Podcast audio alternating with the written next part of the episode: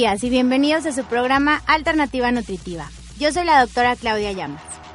El día de hoy vamos a hablar de los cambios que se producen en los alimentos después de su cocción. Muchas veces todos hemos escuchado pues que hay comidas que pierden su valor nutrimental cuando ya las cocinamos y muchas muchas veces más nos han repetido que resulta pues más apropiado y un poquito más saludable consumir frutas y verduras crudas, pero no sucede lo mismo con determinados ingredientes.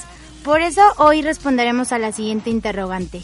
¿Qué cambios se producen en los alimentos después de la cocción? Te invito a que te quedes con nosotros en el programa de hoy y aprendas un poco más sobre los cambios que ocurren con la comida al enfriarla o calentarla. Regresamos en un momento.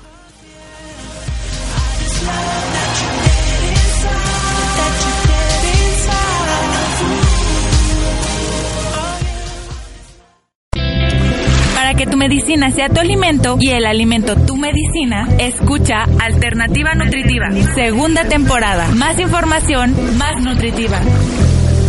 Oh, Elijah, don't make me wait. Nobody's winning. Estamos de regreso en su programa Alternativa Nutritiva. El día de hoy entonces vamos a resolver esta interrogante que obviamente a todos pues nos va a beneficiar al momento de elegir cómo cocinamos los alimentos. Sobre todo qué cambios sufren los nutrientes de nuestras comidas al momento en que nosotros ya las cocinamos. Es bien importante saber que hay muchos métodos de cocción diferentes y pues es necesario escoger los más adecuados para cada ingrediente. Hay, eh, por ejemplo, puede ser al horno, a la plancha, al vapor. Eh, la cocción varía muchísimo de alimento en alimento, pero lo que es importante entender es que la cocción no modifica las calorías de los ingredientes. O sea, eh, pueden variar los nutrientes y puede variar el volumen de, de una comida y algunos otros componentes de los platos, pero las calorías no modifican, no se modifican con la cocción o con la congelación. Con la cocción, por ejemplo, algunos ingredientes pueden llegar a perder ciertas vitaminas, minerales, que son pues nutrientes que realmente tampoco nos aportan calorías totales. Entonces, aunque sí hay algunos alimentos que al cocerlos puedan disminuir en su cantidad de vitaminas, las calorías ni se aumentan ni se disminuyen.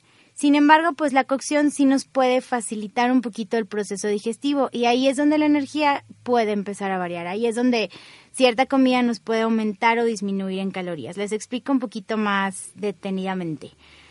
Tanto el alimento crudo como el cocido tienen la misma cantidad de calorías por gramo. Por ejemplo, en 100 gramos de espinaca cruda van a ser los mismos eh, carbohidratos, las mismas vitaminas que en 100 gramos de espinaca cocida. Solo que el cuerpo pues va a procesar mucho más lento y va a necesitar más energía para poder digerir la verdura en su versión cruda que en su versión cocida.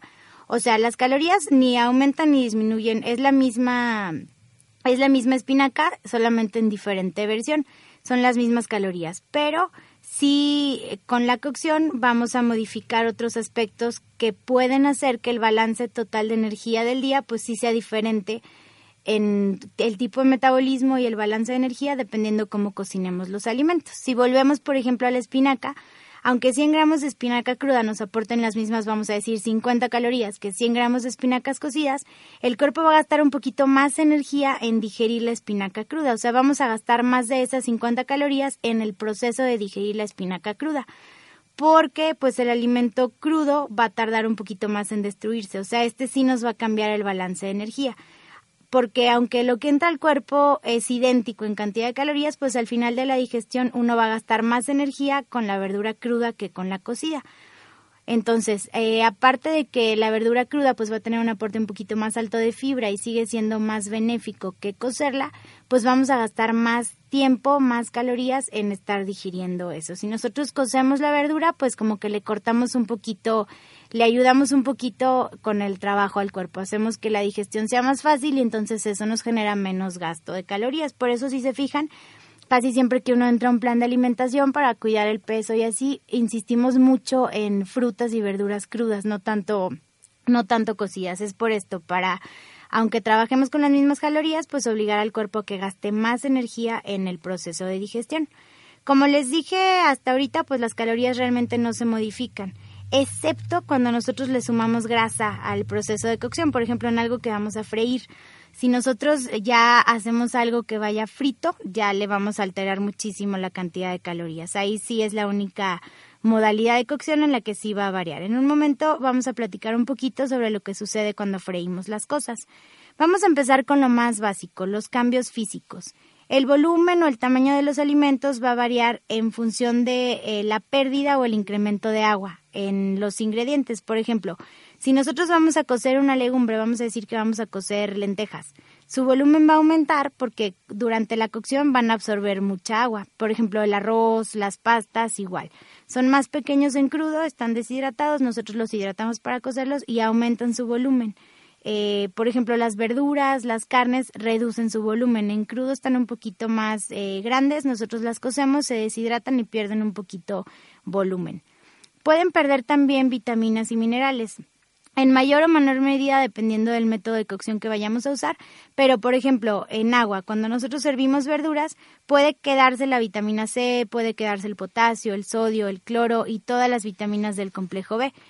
Mientras que eh, las grasas, cuando nosotros freímos las cosas, perdemos vitamina A, vitamina D, vitamina K o vitamina E, que son liposolubles. Entonces, dependiendo lo que nos vaya a aportar de vitaminas cada alimento, ahí hay que decidir si hervirlos, si freírlos, si cocerlos o si consumirlo crudo. Depende qué es lo que queramos rescatarle a este alimento. La fibra, por ejemplo, también se modifica. La fibra se vuelve un poquito más digerible, más fácil de procesar cuando nosotros cocinamos un alimento. Por eso, una verdura cruda tarda más tiempo y necesita más trabajo y por lo tanto quema más calorías en nuestro cuerpo para digerirse que una verdura cocida, como ya les expliqué hace un momento. Entonces, recomendamos ingerir las verduras cocidas cuando hay un problema de gastritis o algún otro problema gastrointestinal. Con la cocción también se inactivan ciertas sustancias, ciertas bacterias, lo cual puede ser obviamente beneficioso en algunas ocasiones y también perjudicial en otras. Por ejemplo, cuando nosotros cocemos algo, pues matamos esos microorganismos patógenos y reducimos el riesgo de infecciones alimentarias. Pero también se pueden inactivar ciertas sustancias que ya vienen naturalmente dentro del alimento. Hay unas sustancias que les vamos a llamar con acción antinutriente. Hay una sustancia que se llama avidina que está en el huevo. Esta sustancia impide que el cuerpo utilice la vitamina B8, que utilice la biotina. Entonces, al momento que nosotros eh, cocemos el huevo, esta avidina se inactiva y entonces la vitamina B8 ya la podemos volver a procesar, esa vitamina B8 que viene en el huevo. Pero, por ejemplo, podemos matar también bacterias buenas. Si es un alimento que es alto en probióticos, por ejemplo un lácteo, y nosotros lo sometemos a cocción, pues va a perder todos los todos los lactobacilos, todas esas bacterias buenas que nos ayudan a mejorar la digestión. Entonces, no todo es malo. Por ejemplo, en algunos alimentos se concentra un tipo de nutriente que se llama licopeno, que es un caroteno, es un antioxidante potente. Por ejemplo, un jitomate. Si nosotros hacemos una salsa con tomate, o sea, cocemos el jitomate, lo utilizamos ya después del proceso de hervirlo y todo, vamos a potenciar su poder antioxidante. ¿Por qué? Porque el efecto eh, de estos carotenos, de los licopenos, se va a aumentar. Entonces, la cocción pues hace al, al tomate, por ejemplo, un alimento mejor. Otro problema que tenemos con la cocción son las grasas. Las grasas se pueden transformar y pueden pasar de ser grasas no saturadas a ser grasas trans. Si nosotros superamos la temperatura, por ejemplo, que alcanzan ciertos aceites al momento de freír. Esto lo vamos a revisar ahorita en un bloque más adelante. Yo creo que es lo más importante de todo. Hay muchas veces que nosotros estamos utilizando temperaturas altas para cocinar y estamos pensando que estamos utilizando un aceite muy sano, pero a cierta temperatura ese aceite también se satura y se hace grasa trans, que es la grasa que es una bomba para todo el sistema cardiovascular. Entonces, eh, la composición química de un alimento en su estado original también se puede ver afectada como consecuencia de todos estos procesos, sobre todo de los procesos tecnológicos, de todo lo que pasa en el transcurso que toda esta cadena alimentaria, desde que el alimento se produce, se elabora, lo transformamos para hacerlo un poquito más accesible, se almacena y por último, pues ya lo vamos a preparar, ya lo vamos a cocinar. En general, entonces, a medida que aumenta el grado de transformación de una comida, pues eh, también se modifica más su valor nutritivo. Un alimento puede tener cambios entonces físicos o cambios químicos al momento que nosotros lo sometemos a todos estos procesos. Y pues casi siempre en todos los procesos culinarios vamos a someter las comidas al calor. Esto es lo que normalmente pues vamos a conocer como el proceso de cocción. Durante este proceso de cocción los alimentos van a cambiar, se van a transformar y esto pues va a afectar el aspecto, la textura, la composición y obviamente el valor nutricional de las comidas.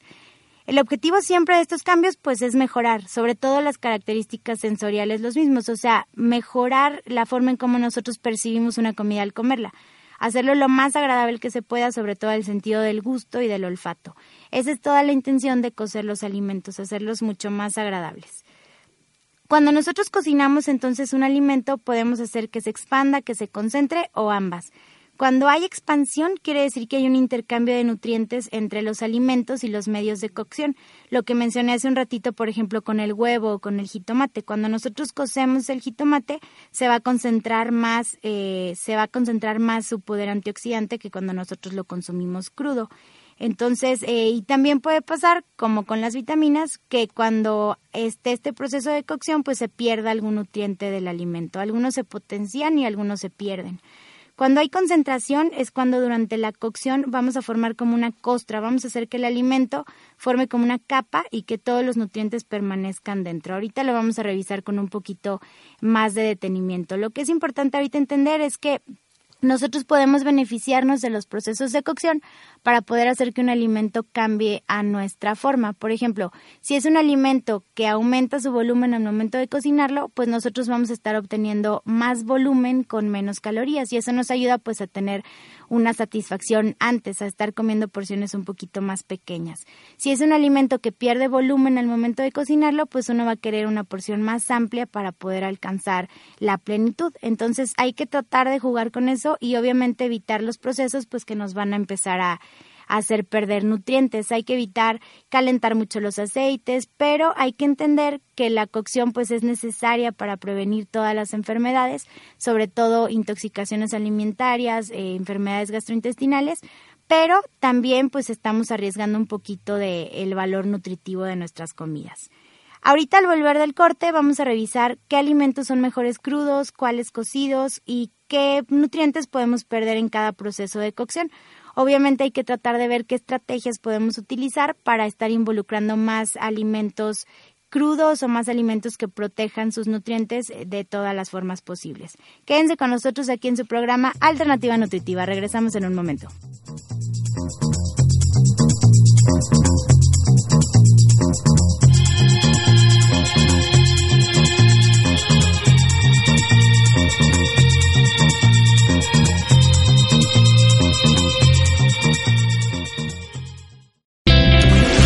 Estás escuchando Alternativa Nutritiva. Más información, más nutritiva.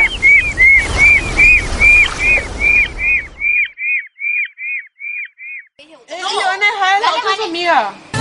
Mi amor, te he pedido un gran favor. Vos te vas a ir, ¿verdad? Yo no entiendo qué piensan las mujeres.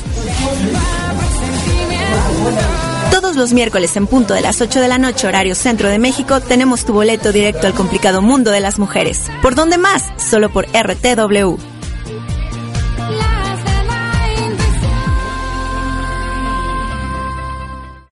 Nuestras redes sociales. En Facebook, facebook.com diagonal rtwmx. En Twitter, rtwmx. RTW Radio, la mejor opción en servicios web para dar a conocer tu producto, marca o servicio. Haz clic y comprueba por qué RTW es la mejor elección en publicidad por Internet.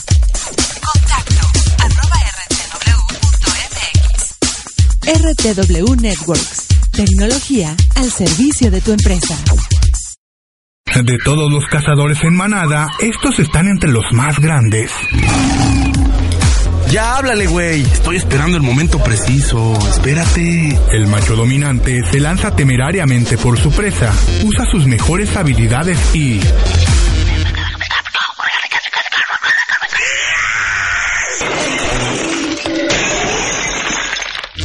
¿Quieres saber más de las aventuras de este par de machos en el mundo moderno? No dejes de escuchar a Mauri Cárdenas y a Enrique Zárate todos los martes en punto de las 8 de la noche, solo por RTW.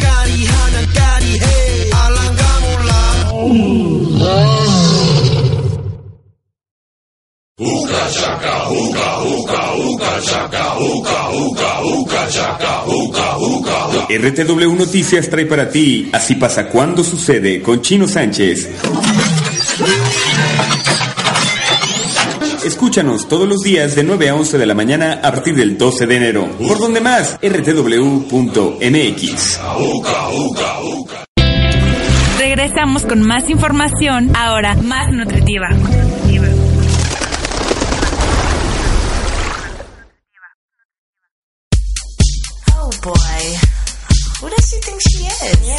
She? I don't know what she's doing. I think it's dancing. She's fly with that, uh, what is that? A Gucci bag?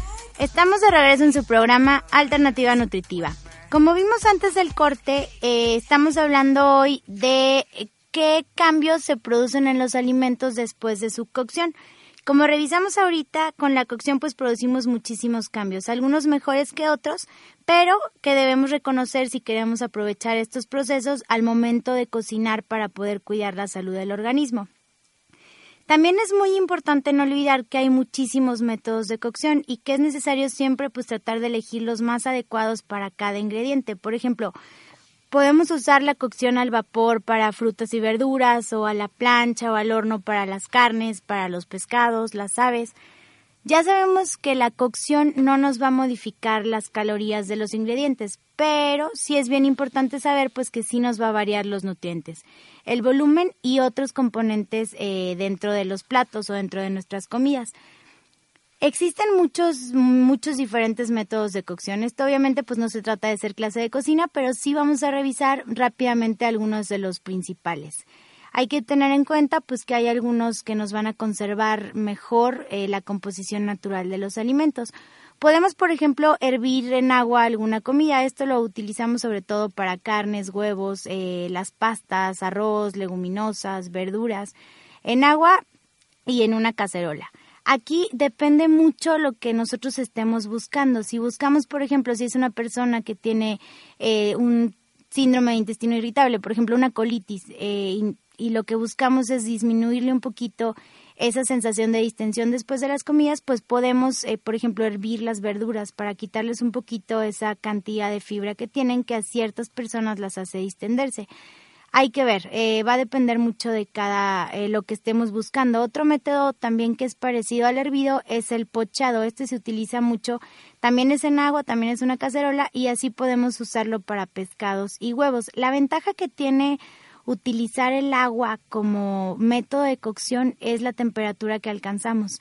Nosotros no, no variamos tanto la temperatura de un alimento cuando lo hervimos como cuando lo ponemos directamente a las brasas o a la plancha. Entonces, hay algunos alimentos que si nosotros queremos hacer que conserven eh, la cantidad de vitaminas, pues nos puede servir no someterlos a tanta temperatura y preferir hervirlos que cocinarlos directamente al fuego.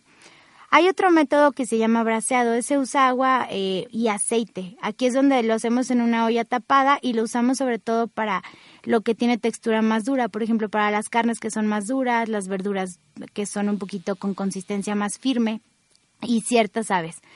Podemos hacer eh, también un hervido continuo con agua y un poquito de aceite en una olla tapada. Lo dejamos para, por ejemplo, para hacer carne deshebrada o así es cuando nosotros dejamos servir eh, la carne por mucho más tiempo que si estuviéramos cocinando verduras. Entonces se empieza a hidratar y empieza a perder ahí eh, dentro del agua volumen y lo logramos hacer como, como deshebrado. Podemos obviamente también cocer al vapor pues prácticamente todo, eh, las carnes, las verduras, el arroz, utilizando eh, el agua o podemos usar también el baño María cuando no queremos que cambie mucho la textura de las comidas, por ejemplo que no queremos que las verduras se aguaden o queden más eh, menos duritas, pues podemos utilizar el baño María.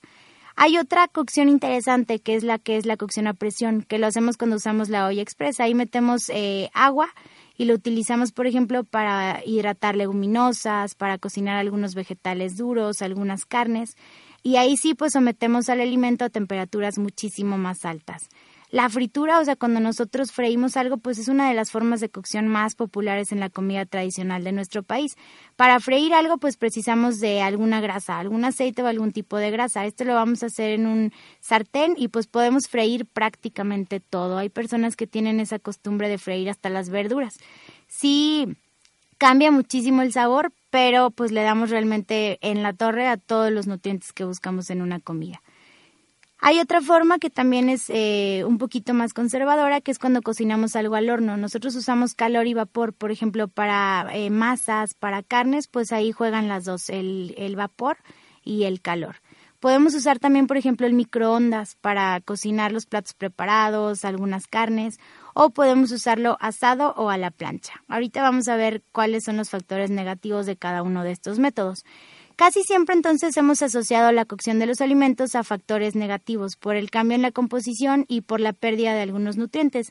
Sin embargo, realmente la cocción pues también tiene su lado eh, beneficioso. Como lo platicamos hace un momento, destruye estos factores antinutritivos que hay de forma natural en algunos alimentos y produce algunos cambios eh, en los nutrientes también de ciertas comidas. Un ejemplo también de esto son las antitripsinas. Las leguminosas tienen eh, unas enzimas que se llaman antitripsinas que lo que hacen es que tienen un efecto sobre la absorción de las proteínas. Estas enzimas, si nosotros consumimos, por ejemplo, una leguminosa en crudo, estas enzimas cortan los enlaces entre la proteína, o sea, hacen que la proteína pierda un poquito eh, su valor, que se haga de menos valor biológico solamente por esta combinación. Ya al momento que nosotros cocinamos las leguminosas, estas enzimas se inactivan y entonces ya no tiene nada, eh, ya no estorba pues con la absorción de las proteínas. En el pescado también hay ciertas eh, sustancias de este tipo, también hay antitripsinas, también en las, por ejemplo, en las papas también tienen estas sustancias que dificultan un poquito la digestión de las proteínas. Por eso, pues hay que tratar de no hacer estas mezclas. Si vamos a consumir alguna leguminosa en crudo, pues hay que tratar de no mezclarla con una proteína porque si no vamos a estar complicando el proceso de digestión. En general, entonces, el calor aumenta eh, la digestibilidad de los alimentos, o sea, hace que nosotros lo sea más fácil para el organismo digerirlo y pues esto repercute en utilizar mejor los nutrientes por el cuerpo. También pues con la cocción logramos una garantía sanitaria de las comidas. Al cocinarlos destruimos estos microorganismos indeseables y pues obviamente prevenimos bastantes enfermedades. Vamos entonces a clasificar los cambios que sufren los alimentos en físicos y químicos. Los físicos pues van a ser el cambio en el olor, en el color, en el volumen, en el peso y en la consistencia. El color varía dependiendo de cada alimento y según el eh, cómo lo vayamos a cocinar. Por ejemplo, un camarón que antes de cocinarlo es como gris oscuro, después de cocinarlo cambia un color así como rojizo blanco. El olor, los aromas, el sabor, pues dependen de una combinación de productos, también de la degradación del azúcar y de las proteínas. Hay eh, al momento de cocinar, nosotros liberamos ciertas sustancias volátiles que tienen mucho que ver sobre todo con el sabor. Hay alimentos entonces eh, que pues necesitan la cocción y dependiendo la, el término o la forma de cocinarlos, pues reforzamos o atenuamos el gusto a los alimentos y a las sustancias que estemos utilizando de fondo. A veces les tenemos que quitar las toxinas eh, sometiéndolos a calor. Un aporte especial en el sabor pues viene dado por la grasa, la grasa que utilizamos en la cocción. Por eso les, repetí hace un momentito que freír algo pues le mejora mucho el sabor a ciertas comidas. El volumen y el peso cambian también. Perdemos volumen cuando la comida pierde agua o ganamos cuando, cuando gana. También podemos hacer que por medio del método de cocción una comida pierda grasa. Y bueno, obviamente hay que tratar de que el agua con la que cocinamos pues sea potable para evitar también esta, este tipo de enfermedades. Hay muchos cambios también en la consistencia de la comida con el calor, entonces nosotros al, modificar la consistencia estamos cambiando todas las estructuras, las estructuras de las proteínas, las estructuras de las vitaminas. Por eso, mientras más tiernos y más jugosos, pues son un poquito más digeribles. Lo que no queremos es desnaturalizar las proteínas, o sea, no queremos romper esos enlaces que hay en las proteínas porque si no dejan de tener su valor en el cuerpo. Lo que buscamos entonces pues es eh, dentro de lo que cabe que el alimento conserve su estructura lo más natural que se pueda. Lo más importante relacionado con cocinar algún alimento pues son los cambios químicos, lo que ocurre con la comida después de cocinarla químicamente. Por ejemplo, las proteínas al romperlas son más digeribles por el cuerpo, pierden un poquito sus propiedades pero son más fáciles de digerir. Las grasas, por ejemplo, pues pueden tener ciertos derivados que tienen un efecto desagradable sobre todo en todos los lípidos eh, en la sangre. Varía mucho entonces el valor nutritivo si nosotros le aportamos grasas o si le quitamos grasas. Y eso sí afecta su valor energético, eso sí aumenta o disminuye las calorías. Los carbohidratos en general son muy estables en frente del calor. Los minerales también en general son estables frente a la mayor parte de las temperaturas, pero las vitaminas sí son muy sensibles a los procesos térmicos y en general, pues los procesos culinarios producen una pérdida de estos nutrientes. Las vitaminas hidrosolubles como la vitamina B y la vitamina C se pueden perder durante un proceso de cocción y las liposolubles como la A, la D, la E y la K pues se pueden perder también si nosotros oxidamos eh, con el calor las grasas. Por ejemplo, si el aire entra en contacto con un alimento caliente, este se oxida. Entonces aquí es donde es bien importante lo que vamos a revisar ahorita de los métodos. La pérdida de nutrientes en las frutas y las verduras pues es un tema que también pues nos despierta mucho interés y también algunas preguntas. ¿Conviene siempre entonces pelar la fruta o es más nutritivo comerla con piel? El microondas elimina más vitaminas que el hervido, congelar los alimentos afecta sus nutrientes en algún modo. Entre las diferentes manipulaciones que nosotros podemos hacerle a las frutas y las verduras, vamos a evaluar seis efectos que corresponden al almacenamiento, a los procesos mecánicos como por ejemplo cortar y pelar, fermentación, enlatado y hay algunas personas que le agregan ciertas cosas al cocinar, por ejemplo bicarbonato. La conclusión pues es muy clara, siempre conviene aumentar el consumo de frutas y verduras eh, siempre y cuando la manipulación no haga que pierdan o, o disminuyan en su cantidad de nutrientes. El almacenamiento, pues lo que es importante aquí es que la temperatura a la que se almacenan las frutas y las verduras sí puede influir de forma notable en su textura y en su estabilidad, pero muy poquito sobre el valor nutricional. En cualquier caso, pues recomendamos conservar los alimentos en la parte más templada del refrigerador. Hay dos excepciones, el jitomate y las frutas tropicales, como por ejemplo plátano, piña, aguacate, esas se conservan mejor afuera del refrigerador duran un poquito más y conservan más sus propiedades. Las demás sí podemos meterlas en la parte menos, eh, menos fría. La congelación, esto es algo que sorprende mucho porque muchas personas le han hecho eh, mal a la congelación diciendo que se pierden muchos nutrientes. Sí afecta, pero afecta muy poquito a los nutrientes de los alimentos. Por eso eh, hay que ver, depende de lo que estemos congelando. Por ejemplo, cuando nosotros compramos verduras congeladas, antes de, antes de congelarlas, en la industria alimentaria se hace un escaldado, o sea, las meten en agua hirviendo como 5 o 10 segundos y luego ya las congelan. Esto nada más para desactivar estas enzimas. Entonces sí disminuye un poquito el nivel de ciertas vitaminas, por ejemplo, de la vitamina B1 o de la vitamina C, pero nos puede aumentar la cantidad de vitaminas liposolubles, de la A y de la E. Entonces eh, hay que tratar de no, no comprar las verduras congeladas porque ya tuvieron este proceso antes. Y si nosotros encima de eso las volvemos a servir, pues les vamos a estar quitando un poquito más de nutrientes. Algunos otros procesos, como por ejemplo los procesos mecánicos, como cortar y pelar las frutas y las verduras, también nos pueden disminuir sobre todo el, el aporte de fibra, de fibra y de algunas vitaminas. Eh, sin embargo, pues esto solo se produce en las zonas inmediatas al corte, o sea, no realmente en el interior del alimento. Entonces, sí podemos aprovechar mejor los nutrientes, sobre todo las sustancias fitoquímicas. depende. De todos modos, pues es, es irrelevante lo que disminuye si nosotros lo cortamos. Algunas veces si pelamos, pues sí perdemos un poquito la cantidad de fibra.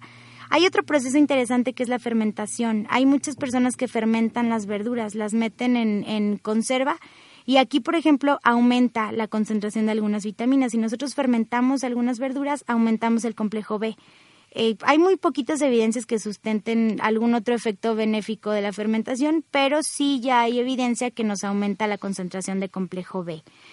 El problema con el enlatado o el envasado es el proceso. Obviamente enlatar un alimento pues le va a hacer generar una pérdida de nutrientes, pero al ser un tipo de conservación que permite que el alimento se pueda almacenar por más tiempo, pues ah, podemos eh, decir que es semejante a refrigerar los alimentos. Lo que sí es bien importante resaltar es que los minerales y la fibra dietética pues sí son estables durante el proceso de enlatado y durante el tiempo que dura la conserva, pero lo malo es que la mayoría de los alimentos enlatados tienen muchísima cantidad de sodio. Por ejemplo, las verduras enlatadas tienen muchísima cantidad de sal.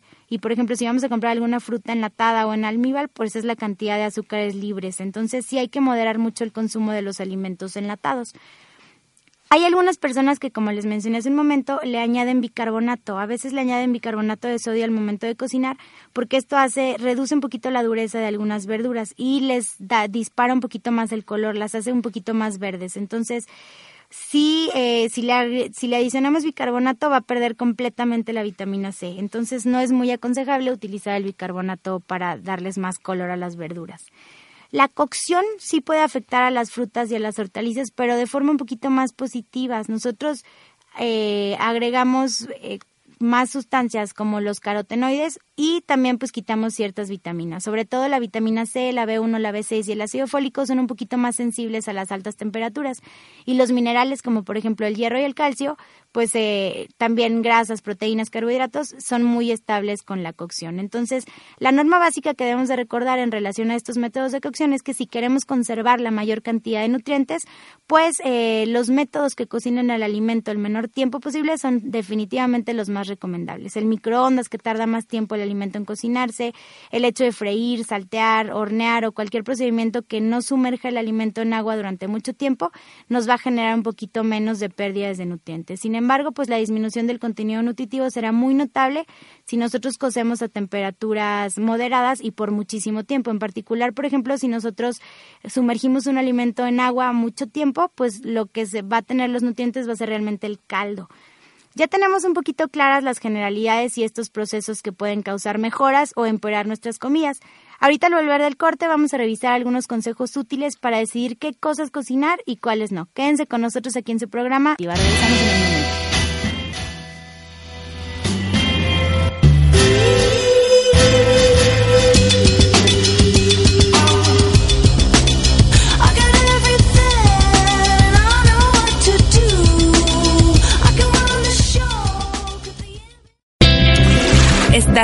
Alternativa Nutritiva. Más información, más nutritiva.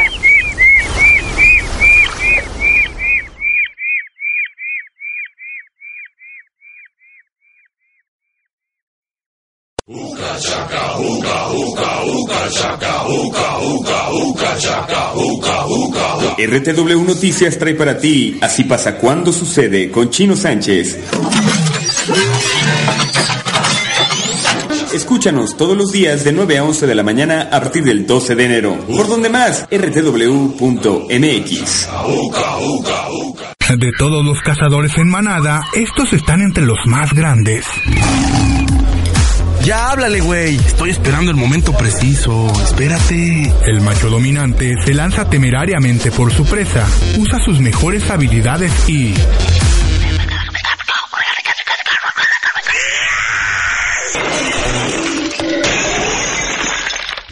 ¿Quieres saber más de las aventuras de este par de machos en el mundo moderno? No dejes de escuchar a Mauri Cárdenas y a Enrique Zárate todos los martes en punto de las 8 de la noche, solo por RTW.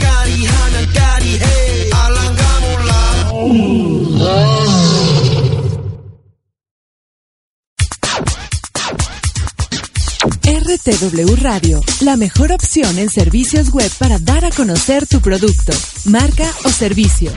Haz clic y comprueba por qué RTW es la mejor elección en publicidad por Internet. Contacto arroba rtw.mx. RTW Networks, tecnología al servicio de tu empresa. Nuestras redes sociales.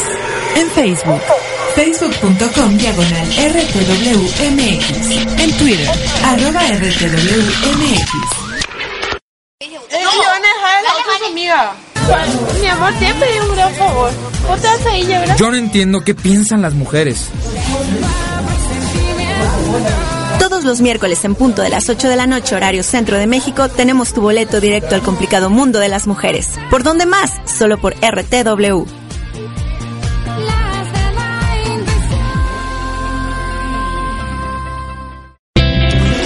Regresamos con más información, ahora más nutritiva.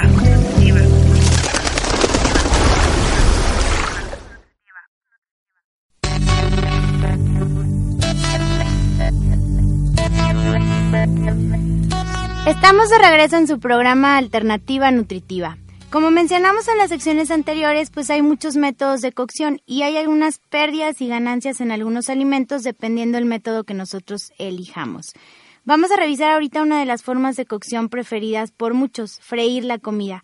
¿qué pasa cuando nosotros calentamos los aceites? Muchas personas, ya sea porque son víctimas de las campañas de mercadotecnia o simplemente por tratar de mejorar su salud, pues han cambiado el tipo de aceite que utilizan en casa. Han cambiado, por ejemplo, de la manteca o el aceite de maíz a los aceites eh, vegetales. Dentro de estos aceites vegetales, los más comunes son el aceite de oliva, el aceite de girasol, el de eh, cáñamo, el, el de trigo, el de nuez. Todos estos pues nos ayudan o pueden llegar a ayudarnos a reducir los niveles de colesterol en la sangre. Tienen este efecto anti-aterosclerosis. Entonces, eh, pues obviamente también contienen principios activos que nos sirven para tratar de ayudar a todas las enfermedades que tienen que ver con los lípidos en la sangre. Y nos ayudan también con enfermedades gastrointestinales, como por ejemplo el síndrome de intestino irritable, o sea, la colitis, o algunas enfermedades hepáticas crónicas. A través de estos aceites vegetales nosotros vamos a recibir ciertas sustancias que nuestro cuerpo necesita y que no tiene la capacidad de fabricar, como por ejemplo los ácidos grasos esenciales, que son bien importantes para el sistema nervioso. Son una fuente bien alta también de vitamina E, sobre todo el aceite de oliva. La vitamina E, pues como sabemos, es un antioxidante y nos mantiene protegidos contra este envejecimiento celular prematuro y nos ayuda también a activar el sistema inmune. De todos estos aceites vegetales, la mejor forma de consumirlos es en su forma cruda, así conservan el 100% de sus propiedades. Conforme los vamos calentando, van perdiendo estos atributos saludables, es decir, las grasas saludables que poseen y que obviamente son beneficiosas para el organismo, se van transformando en grasas no saludables, se van transformando en estas grasas trans, que son grasas muy poco saludables y nos van a elevar el riesgo de enfermedades eh, del corazón y son las que nos van a hacer que nos taponan las arterias. Entonces, cuando nosotros nos freímos, freímos algo, cualquier cosa, nos estamos arriesgando a saturar las grasas de este aceite. Entonces, estamos haciendo como una bomba del tiempo para el corazón. Todos los aceites se saturan a diferentes temperaturas. Entonces, es lo que vamos a revisar ahorita en un momento. También hay que tomar mucho en cuenta la aportación de calorías que tiene un aceite vegetal frito. Los alimentos, no tanto por el aceite, pero los alimentos fritos absorben en gran cantidad el aceite en lo que nosotros los estamos eh, friendo. Entonces, una pequeña cucharada de aceite nos va a aportar 45 calorías. Entonces, ¿qué pasa si nosotros freímos, por ejemplo, el arroz? El arroz va a absorber toda la cantidad de aceite que nosotros le pongamos, entonces es estarle sumando calorías a un plato que de otra manera pues podría ser más compatible con estar cuidando nuestra alimentación. Es bien complicado eliminar por completo los alimentos fritos de la casa, entonces vamos a ver si los vamos a consumir, pues hay que tratar de prepararlos de la manera correcta hay que tratar de ver qué aceite es el mejor y cómo es la forma correcta de freír. Debemos usar siempre recipientes profundos o sartenes que tengan tapa para que los alimentos queden sumergidos y no tengan contacto con el aire. Cuando nosotros freímos los alimentos así que decimos, no, lo freí con muy poquito aceite, este aceite se quema mucho más rápido y nos va a generar más sustancias tóxicas. Entonces hay que tener en cuenta la temperatura. Ningún extremo es mejor. Si el aceite está tibio, el alimento lo absorbe más. Por lo contrario, si está muy caliente, pues va a llegar a su punto de humeo, que es lo que vamos a revisar en un momento. El punto de humeo es cuando ya se empiezan a generar sustancias tóxicas y las grasas se hacen grasas saturadas. Entonces, lo más adecuado pues es una temperatura media y pues cuando el aceite esté en su punto, pero sí cambiar eso que la mayoría de la gente hace decir, no, pues mejor en vez de freírlo con media botella de aceite, lo voy a freír con bien poquito aceite. Sale peor porque ese aceite se quema mucho más rápido cuando es poquito que cuando es más cantidad. Entonces, para poder comprobar que el aceite esté en su punto, echamos un trocito del alimento que vamos a freír y hay que observar que aparezcan burbujas. Ya cuando aparecen burbujas, ahí es cuando el aceite está en su punto. Lo importante es que al momento de elegir el aceite, pues siempre el aceite de oliva es la opción más acertada, siempre que vamos a freír algo, porque es el que puede alcanzar mayores temperaturas sin sufrir modificaciones en su composición, o sea, sin que la grasa se sature.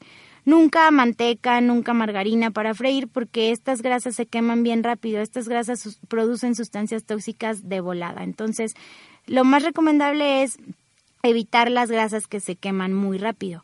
Y siempre pues utilizar el, aceite para freír una sola vez. Hay muchas casas en las que tenemos una botella y con esa botella es la, la botella de la freidora o para freír. Entonces cada vez que nosotros reutilizamos ese aceite la grasa está más quemada, o sea es más tóxica y nos va a dar más problemas. Las grasas no son malas, de hecho son indispensables para la vida. Además de que pues hacen las comidas un poquito más apetitosas, tienen un indiscutible valor biológico. Los tejidos siempre necesitan lípidos para poder desarrollar sus actividades normales. Algunas vitaminas, las que son eh, solubles solo en grasas, la A, la D, la E y la K, pues forzosamente dependen de los lípidos para ser absorbidas. Lo que sí hay que hacer es una discriminación. Hay dos tipos de grasas. Los ácidos grasos saturados, que son los que encontramos en la mayoría de las grasas de origen animal, en los quesos, en las carnes, en las mantequillas, las natas, etcétera, y en algunos aceites, en los aceites de coco y en los aceites de palma. Hay otro tipo de ácidos grasos que son los no saturados o insaturados. Esos están presentes en todos los aceites vegetales y en los pescados. Estos tienen dos, eh, dos diferentes, los que son monoinsaturados y los que son poliinsaturados. De estos ácidos grasos entonces que están presentes en los aceites vegetales, hay dos que nos resultan completamente fundamentales para la vida. El ácido leico, que es, un, es una grasa monoinsaturada, este es el 80% del aceite, del, del aceite de oliva extra virgen. Y el otro que es importante es el ácido linoleico, ese es poliinsaturado, ese también está presente en el aceite de oliva virgen y también es fundamental para todos los procesos del sistema nervioso. Cuando nosotros calentamos los aceites, lo que les ocurre es un proceso que se llama hidrogenación, que hace que los enlaces químicos cambien y entonces la grasa que en teoría es buena se sature y se haga mala. Cuando nosotros calentamos un aceite hasta su punto de humeo, esta composición química empieza a cambiar, se va degradando el aceite y se va haciendo grasa de la peor. Entonces, las cantidades de intoxicantes que están presentes en los aceites disminuyen, entonces realmente eliminamos todos los beneficios para la salud y si nosotros quemamos el aceite es lo mismo cocinar con manteca que con aceite de oliva. Entonces hay que cuidar mucho la temperatura.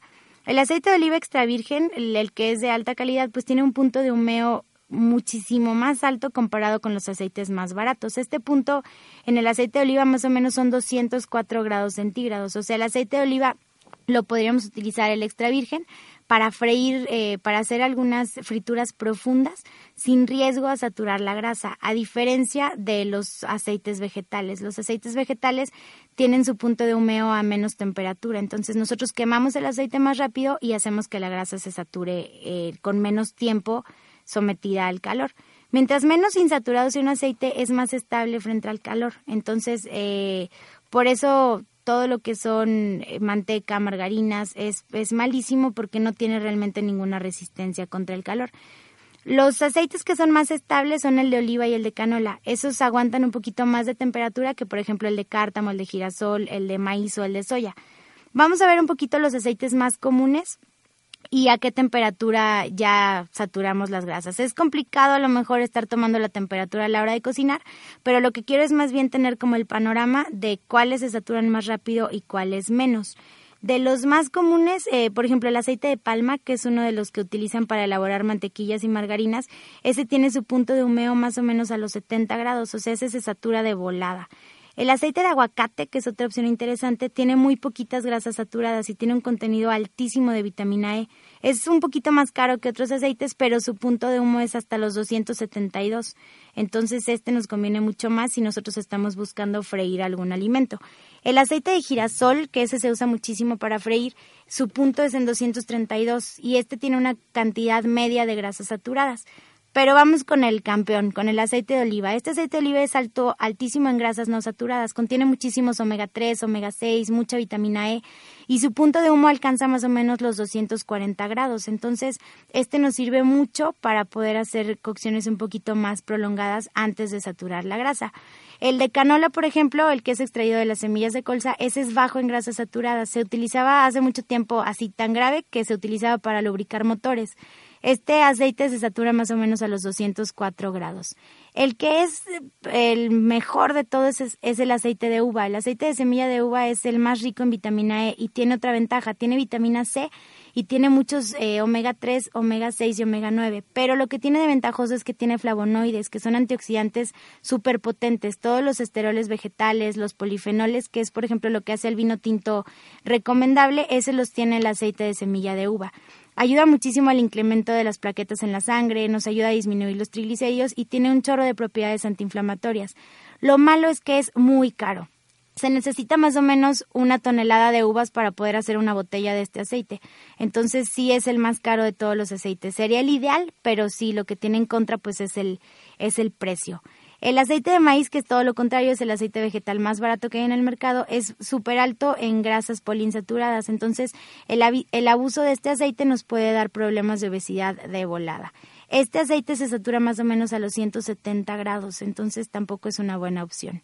La manteca de cerdo, que es una grasa animal y que tiene muchísimas calorías, esa se quema a los 80 grados. Entonces, recuerda siempre, antes de freír algo, toma en cuenta la temperatura a la que vas a calentar tu comida, porque si no, pues no tiene caso estar teniendo la intención de utilizar un aceite más saludable, porque al calentarlo, pues lo vamos a hacer igual de malo que la manteca de cerdo. Entonces, pues espero que esta información los ayude un poquito para decidir mejor la próxima vez que compren un aceite. Volvemos ahorita en un momento. Quédense con nosotros en su programa Alternativa Nutritiva.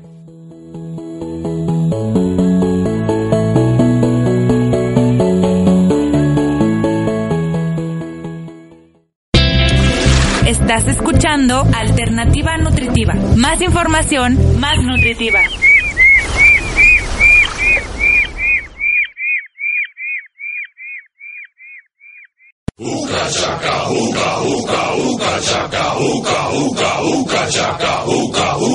RTW Noticias trae para ti Así pasa cuando sucede con Chino Sánchez. Escúchanos todos los días de 9 a 11 de la mañana a partir del 12 de enero. Por donde más, rtw.mx. De todos los cazadores en manada, estos están entre los más grandes. Ya háblale, güey. Estoy esperando el momento preciso. Espérate. El macho dominante se lanza temerariamente por su presa, usa sus mejores habilidades y...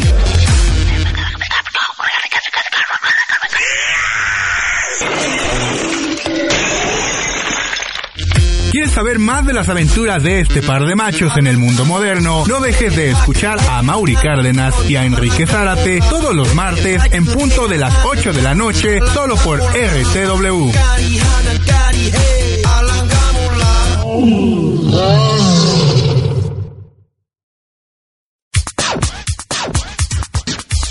RTW Radio, la mejor opción en servicios web para dar a conocer tu producto, marca o servicio. Haz clic y comprueba por qué RTW es la mejor elección en publicidad por Internet. Contacto arroba rtw.mx. RTW Networks, tecnología al servicio de tu empresa. Nuestras redes sociales. En Facebook, facebook.com diagonal rtwmx. En Twitter, arroba rtwmx. Eh, Leona, jala con su amiga. Mi amor, te un gran favor. ¿Vos te vas a ir, ¿verdad? Yo no entiendo qué piensan las mujeres. Todos los miércoles en punto de las 8 de la noche, horario centro de México, tenemos tu boleto directo al complicado mundo de las mujeres. ¿Por dónde más? Solo por RTW.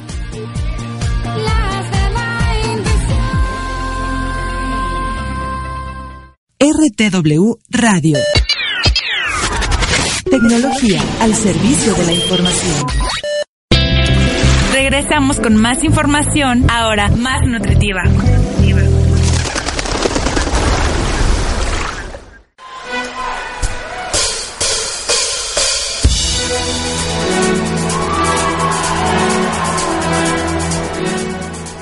Estamos de regreso. Durante el programa de hoy hemos revisado qué podemos hacer para evitar la pérdida de nutrientes de ciertos alimentos, qué métodos de cocción podemos elegir para hacer de nuestras comidas más nutritivas y cómo evitar aumentar el consumo de grasas saturadas al cocinar.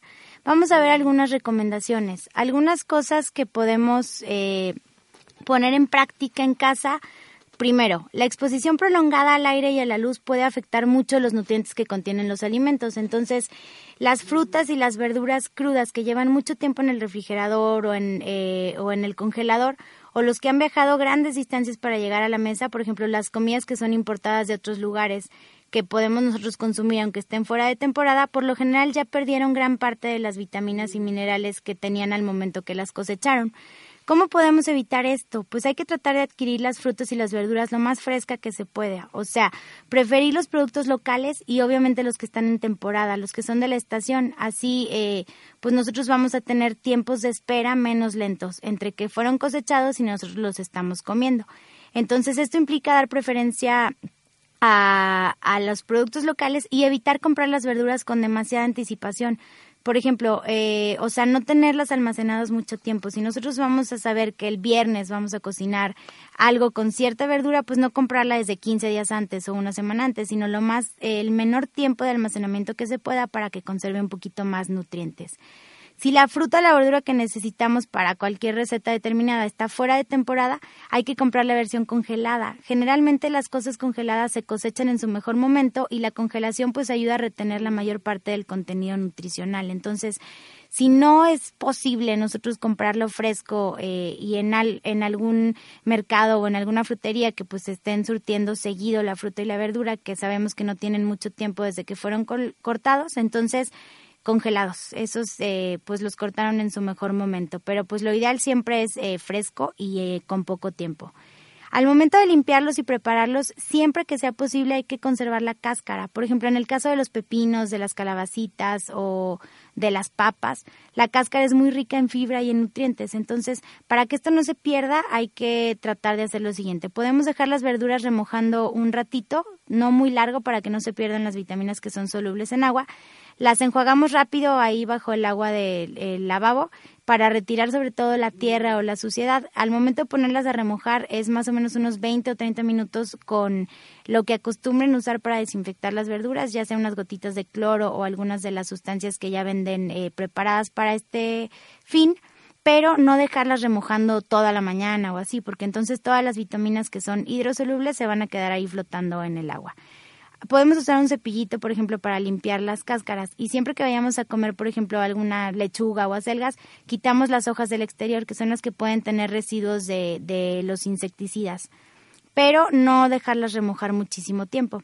Al momento de servirlos y de cocinarlos, pues las frutas y las verduras nos van a dar ese máximo beneficio nutricional cuando las vamos a servir crudas. Entonces, estas enzimas, las vitaminas, los minerales se mantienen intactos. La cocción en general y especialmente la que es a temperaturas algas nos va a altas, perdón, nos va a descomponer estas enzimas que son bien necesarias para el proceso digestivo. Entonces, siempre que puedas, usa las verduras como ensaladas y trata de cortarlos al momento para que no solo mantengan el valor nutritivo, sino también el color y esa textura crujiente. Podemos licuar las frutas con un poquito de agua y hielo y eso podemos utilizar, por ejemplo, en una comida. De hecho, podemos comenzar a explorar esas mezclas de frutas y verduras, por ejemplo, el jugo de naranja con zanahoria o los jugos verdes, los jugos verdes que tan de moda están, podemos empezar a explorar un poquito esas mezclas. Solo recuerda que si cocinas las verduras en agua, pues la mayoría de las vitaminas A, la vitamina del complejo B, se va a disolver y se va a perder. Entonces, eh, obviamente a menos que el líquido sea parte de la receta, como por ejemplo si vamos a hacer una sopa o un puré, pues vamos a utilizar un poquito de esa agua en la que remojamos las verduras para el siguiente proceso de elaboración del platillo. Entonces, Siempre que lo vaya a servir, reduce el tiempo de cocción al mínimo, nada más hasta que esté en su punto, no dejarlo remojar ni dejarlo hervir mucho tiempo.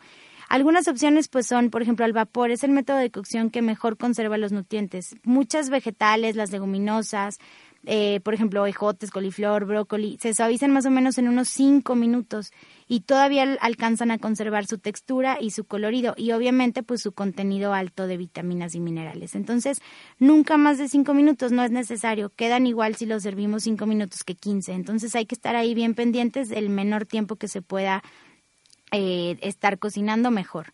Los tubérculos que son un poquito más duros, como por ejemplo la papa, la zanahoria, el maíz, pues ese sí van a necesitar cocinarse al vapor como unos 15 o 20 minutos. Pero eh, mientras menos, igual, mejor. En el microondas, eh, para poder tratar de conservar la mayor cantidad de vitaminas, que son las que vamos a perder con este calor alto, lo malo del microondas es la temperatura, es un calor mucho más alto que si nosotros lo ponemos a hervir. Entonces, hay que tratar de usar la menor cantidad de agua que se pueda cuando vamos a meter algo en microondas y no dejarlo durante mucho tiempo. Según el tiempo y sobre todo la intensidad, eh, hay que tratar de disminuirlo lo menos que se pueda. Cuando vamos a asar algo, una forma sencilla que es, por ejemplo, para cocinar los vegetales es asarlos y mejoramos también el sabor. Entonces, podemos echar, por ejemplo, en un tazón grande todos los vegetales cortados en trocitos con un chorritito de aceite de oliva, ajo, cebolla en polvo, un poquito de sal, lo revolvemos bien y lo ponemos sobre una plancha para hornear, de las que usamos para hornear galletitas. Estas las podemos cocinar durante unos 10 minutos en el horno y van a conservar un poquito más de nutrientes porque es menos tiempo de exposición al calor que si nos pusiéramos a cocinarlas de alguna otra manera.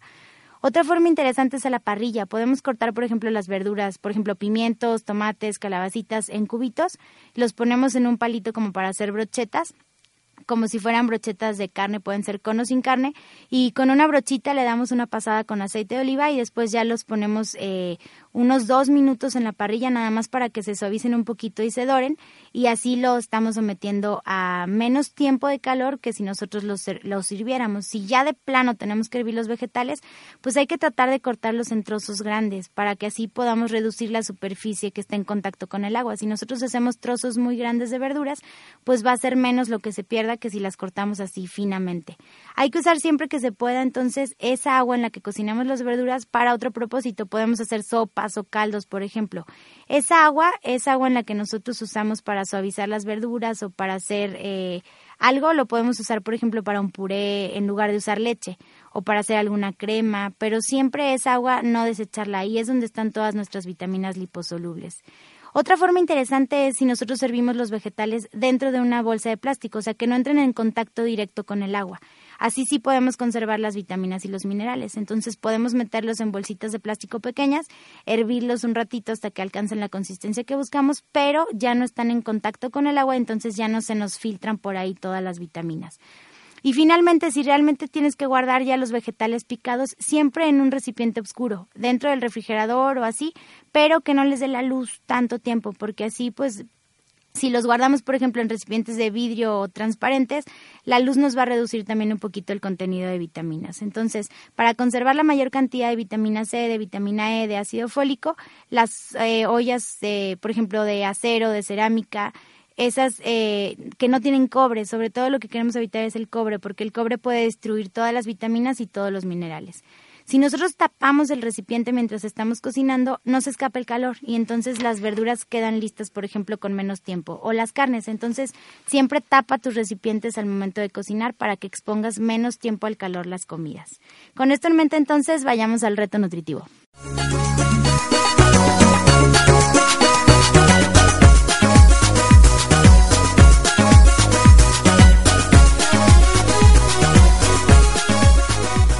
Como reto nutritivo, esta semana hay que tratar de poner en práctica los consejos que revisamos en los dos últimos bloques del programa. Cambia el aceite con el que cocinas en tu casa. Trata de evitar freír los alimentos. Siempre cosas fritas máximo una o dos veces por semana. Y siempre que los vayamos a freír, trata de empezar a hacerte la cultura al aceite de oliva extra virgen. Es un poquito más caro que el aceite de maíz, pero vale mucho más la pena estar cuidando el corazón desde ya. Hay que tratar entonces eh, de comprar los alimentos en lugares locales para que estén un poquito más frescos y sobre todo evitar sobrecocinarlos. Ahorita en el último bloque todos esos consejos como tapar las ollas para conservar más el calor y que sea menos tiempo de cocción, eso es lo que es la clave para tratar de evitar la pérdida de nutrientes. Espero, eh, pues espero que les haya servido un poquito el programa de hoy. Cualquier cosa espero sus comentarios en, en Facebook, en Twitter, en la página de rtw.mx. Si no, pues los espero la próxima semana con más información de interés para su salud. Muchísimas gracias por haber escuchado el programa y que tengan todos una excelente semana.